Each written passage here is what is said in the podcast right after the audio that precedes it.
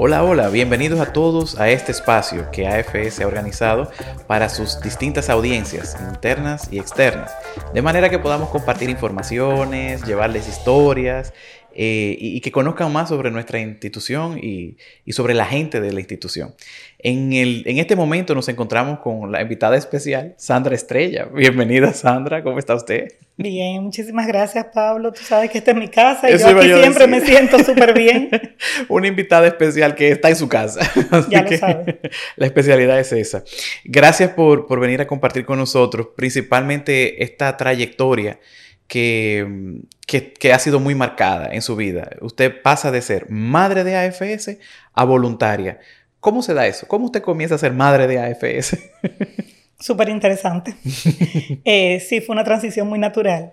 Realmente todo comienza cuando mi hija mayor, en el año 2011, inicia su último año de bachillerato y comienza a ver a todos sus compañeros decidiendo, inscribiéndose a universidad, aplicando y ella me dice, es que yo no sé ni siquiera que yo voy a estudiar, estoy en un túnel oscuro. Ya tú sabes, hembra viene sumado, ¿verdad? Un poquito de drama. Y entonces, eh, de verdad que ella estaba eh, muy angustiada porque a su edad realmente era una preocupación. Y coincidió con que en un supermercado me encuentro con Tami Melgen, voluntaria de AFS con más tiempo que yo, y me comenta eh, ¿Y por qué tú no la envías a un campamento de AFS, que era como llamaban las orientaciones en ese momento? Sí. En los campamentos de preselección, que era justamente el fin de semana siguiente. Entonces yo llego a mi casa muy entusiasmada con la información que Tami me da y mi hija me responde, ¿y a ti quién te dijo que yo quiero ir a nada de eso? Y no sé? O sea, un rechazo. Yo dije, no, no, no, mm. simplemente era una opción. Que a veces pasa con los adolescentes. Cuando la idea viene desde los padres, hay un rechazo natural. Hasta uno investigar bien de dónde viene esto. Sí, sí, porque pudiera pensar que es una imposición o uno querer dominar su futuro, ¿verdad? Entonces yo le dije, no, pero para nada. Eh, era una opción, si te interesa, si no, no. Pues eh, muchos compañeros de ella, de su edad, de otros colegios, pues participaron ese fin de semana sin ella saberlo, pero la semana siguiente ya comenzó a recibir fotos, anécdotas, ella sea por las redes o en reuniones, y ahí comienza después a despertar su interés de que, ah, pues no tan descabellada la idea, ¿verdad? Sí. Y entonces ella comienza a investigar y me dice, mami, mira, eh, yo me puse a chequear la página de AFS y hay un campamento en noviembre, 2011. Digo, ah, perfecto, como tú quieras, si tú decides que sí, sí, ya la dejé a ella que tomara su decisión. Obviamente, eh, tampoco era que yo estaba muy definida porque yo no conocía tampoco nada de FS. Cuando vi su interés y que ella regrese de un fin de semana maravilloso, donde ella me dice que fue lo mejor que le ha pasado en su vida y todo eso, hombre. Ahí viene Entonces ahí comienzo yo a hacer. Serio. Claro, sí, ya era más serio. Ahí comienzo yo a ser parte de mi investigación. Y lo más difícil no fue con ella, ni nada. O sea, todo fluyó de una manera muy natural y, con un entusiasmo en crecimiento todo el tiempo. Duro fue trabajar con mi esposo. Ay, ay, ay, sí, ahí fue que primero que yo estaba inventando, no sé qué, pero nunca él se negó. Todo lo contrario. Él dijo como que vamos a ver, pero venía a las reuniones de FS eh, vino y firmó contrato, hizo su acuerdo de pago y dijo cómo nos convenía pagar. Todo eso muy maravilloso. Muy presente ahí. Sí, sí, sí, hasta que llegó la hora de dejarla en el aeropuerto. Entonces ahí él vino mudo y fueron sus únicas palabras. Todo esto fue culpa tuya. Ay, ay, ay, se encontró con la realidad. Sí, ok. Entonces, eh, ahí vino un proceso. Duramos dos meses casi sin hablar, solamente lo necesario. Pero él la veía tan feliz. Y él se comunicaba con ella de una manera tan eh, optimista que a él no le quedó otra que comenzar a disfrutar el proceso. y hoy en día, después de la ida, de, también de la participación de nuestra hija más chiquita, de Yamil, que fue en el 2015-2016 a Alemania, eh, él es promotor de AFS. O sea, él podemos decir que es un voluntario. ¿A dónde se fue? Gabriela fue a Italia, 2012-2013. Sí y Yamil Alemania 2015-2016. Dos experiencias totalmente diferentes, pero igual de satisfactorias y para nosotros una súper gran oportunidad. Yo siempre he, recibido el comentario y, entiendo también que para los padres tiene que ser muy fuerte desprenderse de sus hijos en esa edad y por un periodo tan largo como 10 meses, que, que, parece, realmente después se vuelve poco, pero, pero al principio se puede ver como muy largo. Mira, realmente es largo. O sea, no lo quieras, no lo quieras poner chiquito. Es largo, pero es, es suficiente, no es excesivo, es realmente lo necesario. Hay programas de seis, de seis meses que también logran... Semestrales de cinco meses. Bueno, sí, semestrales de cinco meses. y trimestrales de dos y medio. Igual que el anual de diez meses. Exactamente. Pero de todas maneras se cumple el objetivo. Es cuestión de tus expectativas y cómo tú vas preparado para eso. Pero yo entiendo que, que ella, eh, las dos tuvieron una gran experiencia con buenas familias, con sus diferencias como todas, como lo tienen con la familia natural. La propia. claro, pero la veíamos muy bien.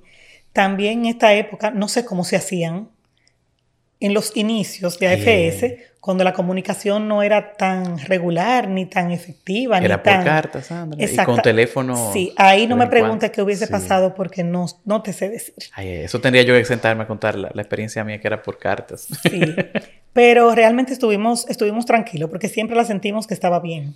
Y teníamos el acompañamiento de AFS, que cualquier situación, pues uno se sentía que estaba apoyado.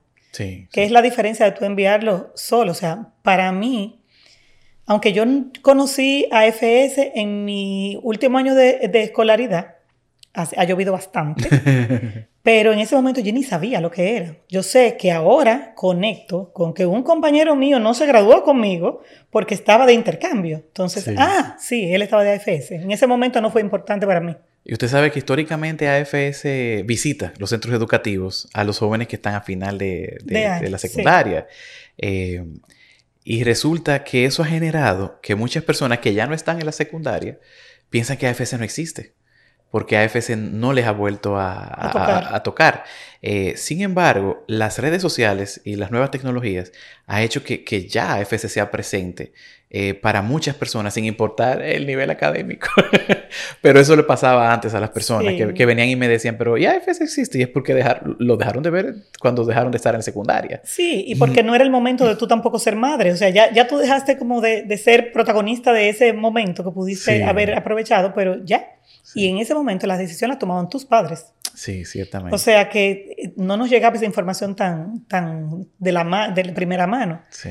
Pero realmente, no sé, en ese momento, pero ahora, ahora con la misma tecnología y las redes que tú mencionas, pues precisamente eso es lo que hace que sea ahora un poco más fácil. Sí, sí, sí.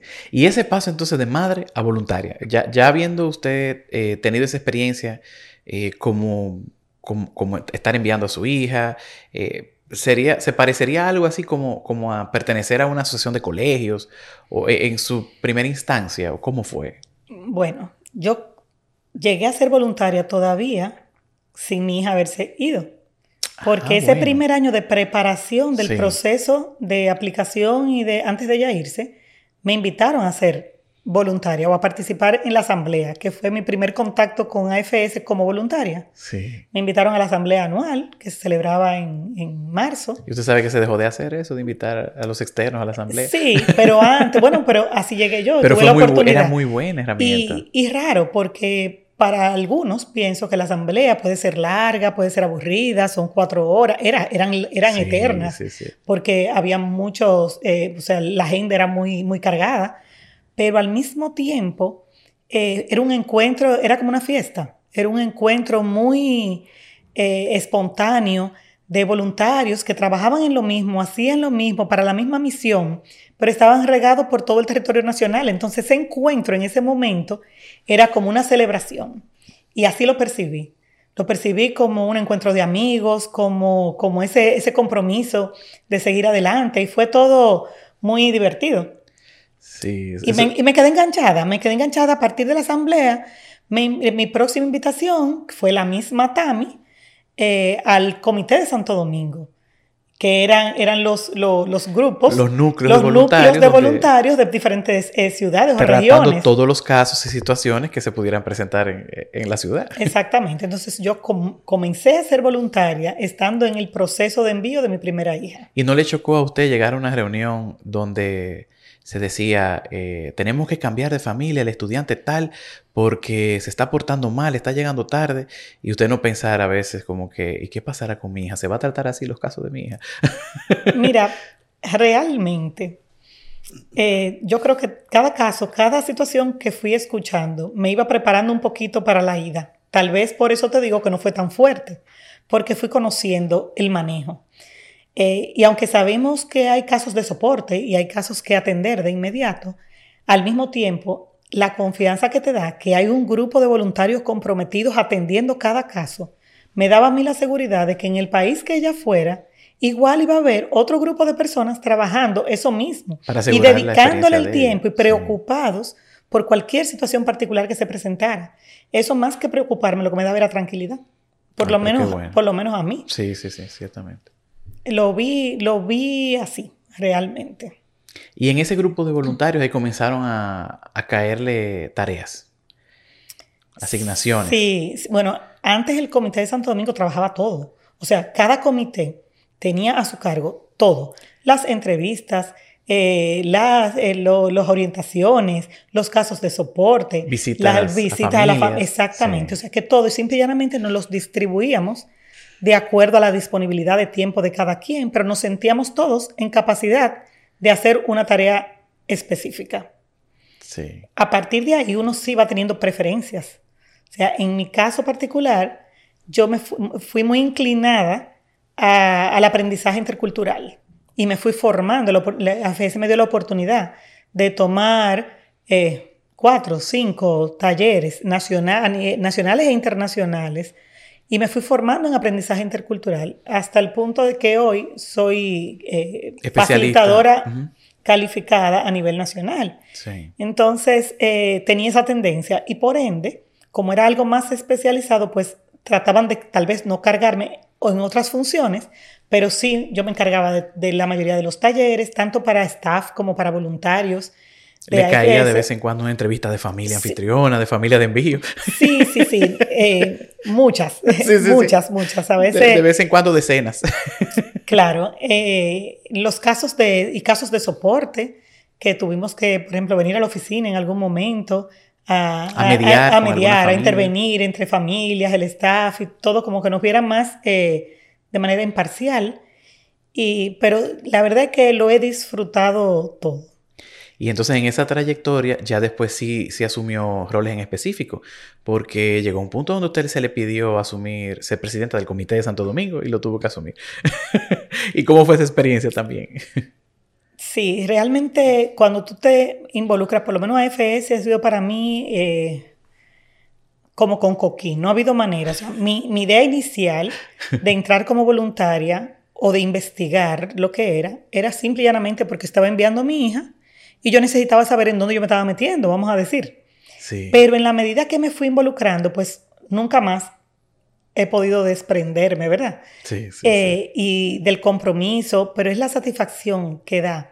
O sea, yo no me siento, o sea, ser voluntaria de una organización, originalmente tú lo piensas como que tú vas a tener que entregar mucho. O sea, yo voy a tener que que dar mucho, dar mucho tiempo y todo. Y te encuentras un montón de gente en la calle que te dice, pero te pagan.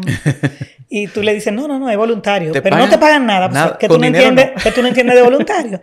Yo le digo, no, es que esa no es la paga. La paga que recibimos es otra. Es una satisfacción de ver vidas cambiadas. Es una satisfacción al mediar y tú ver un conflicto resuelto.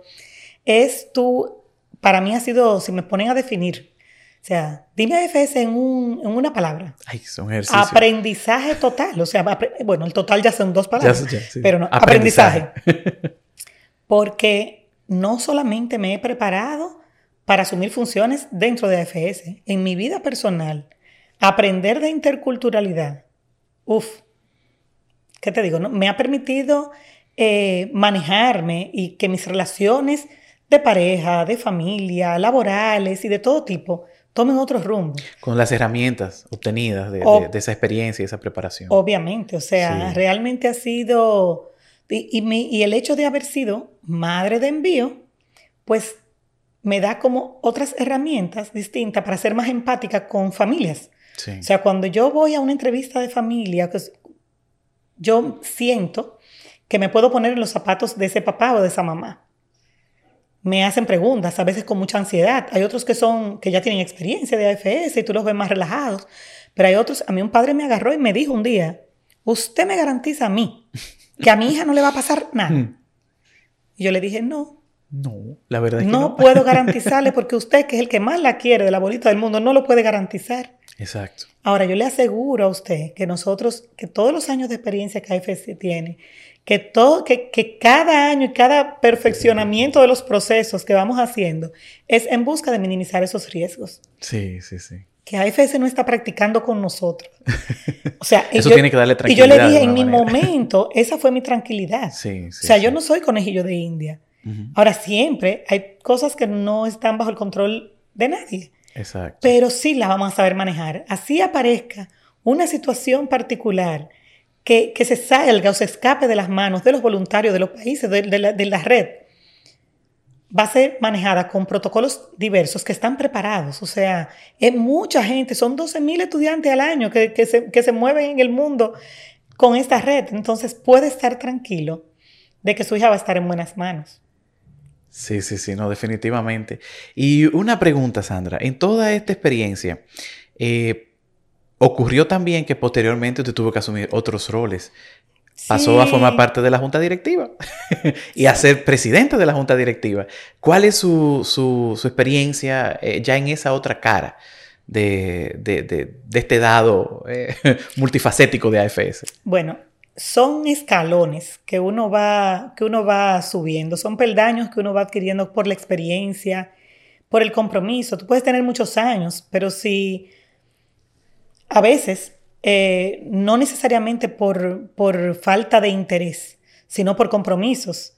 Eh, fuera, por ejemplo, los jóvenes eh, tienen su vida profesional en camino, en juego, son estudiantes y a veces no tienen el tiempo suficiente. Ya llega un momento de madurez donde pueden disponer un poco más de tiempo, ser más flexibles y se le asignan más tareas o asumen ellos mismos más tareas y más roles dentro de la organización.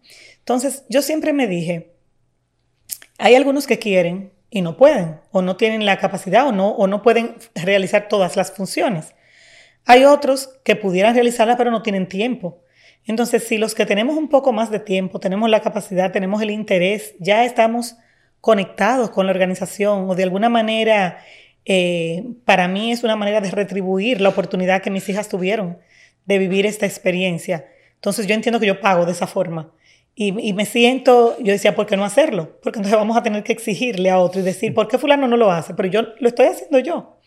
Entonces, poco a poco, a veces tú no, ni sabes, Ay, ¿en qué yo me metí? Pero yo no dije que no. En ningún momento yo me negué.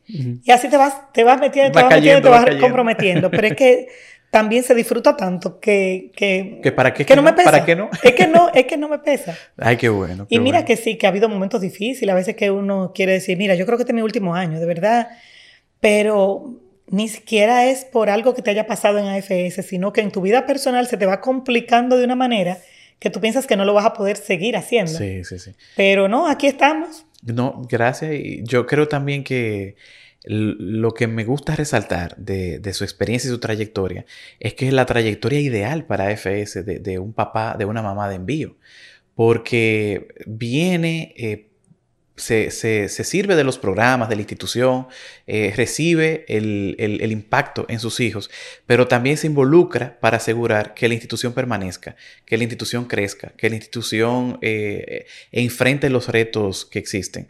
Y ojalá que como usted muchas personas se motiven y que tengamos muchos padres de envío eh, involucrados aquí y, ayudándonos a, siempre atender los retos propios de estas actividades y también propios de que somos una entidad sin fines de lucro que, tiene muchos retos, principalmente financieros e institucionales.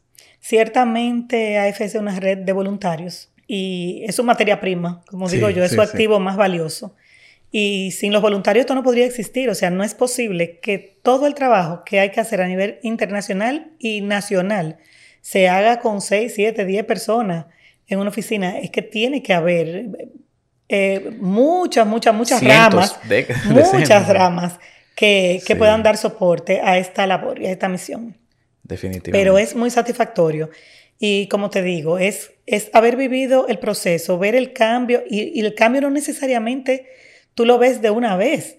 O sea, no, no. Es residual. sí, tu hijo llega. Eso sale. Tu hijo llega y no, aparte de que sí viene como otra persona, pero todavía falta mucho por cambiar. Sí, o sea, tú los ves distintos desde que llega, hay un cambio notorio en ellos, física y emocionalmente.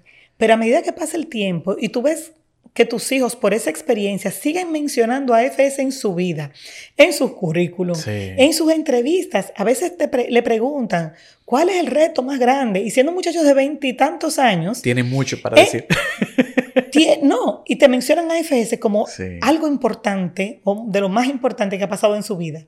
Entonces tú dices, óyeme, ojalá todos pudieran tener la oportunidad de vivir esa experiencia. Muchísimas gracias, Sandra. Pero eso solo depende si tenemos voluntarios que puedan hacer esas labores. O sea que ojalá que este testimonio, que esta experiencia, que esta vivencia pueda eh, inspirar, inspirar, a otras personas a hacer esto mismo. Porque tiene que haber un relevo. O sea, siempre tenemos, necesitamos Tiene que haber un momento en que la dejemos un ching más tranquila. Ideas, no, ideas nuevas y todo, y garantizar que esto permanezca, que realmente son muchos años de esfuerzo que tienen que continuar y, vamos a hacer todo lo posible para que así sea. Muchísimas gracias entonces de nuevo y gracias por estar en este espacio. A los interesados en conocer más pueden contactarnos por las redes sociales y ahí también le vamos a dejar los contactos de Sandra para que quien quiera hablar más con ella puedan abordarla y, conocer más sobre esa experiencia de madre y cómo manejar esos retos donde incluso al padre hubo que medio convencerlo, aunque no se llegó a lograr siempre. Ya es un voluntario pasivo. qué bueno. Pero muchísimas gracias Pablo por invitarme, por entender que, mi historia en AFS pues eh, eh, tiene algo que contar y que motivar eh, a otros. gracias Así que aquí estamos y a sus órdenes. Igualmente. bueno, gracias a la audiencia y seguiremos en contacto con todos.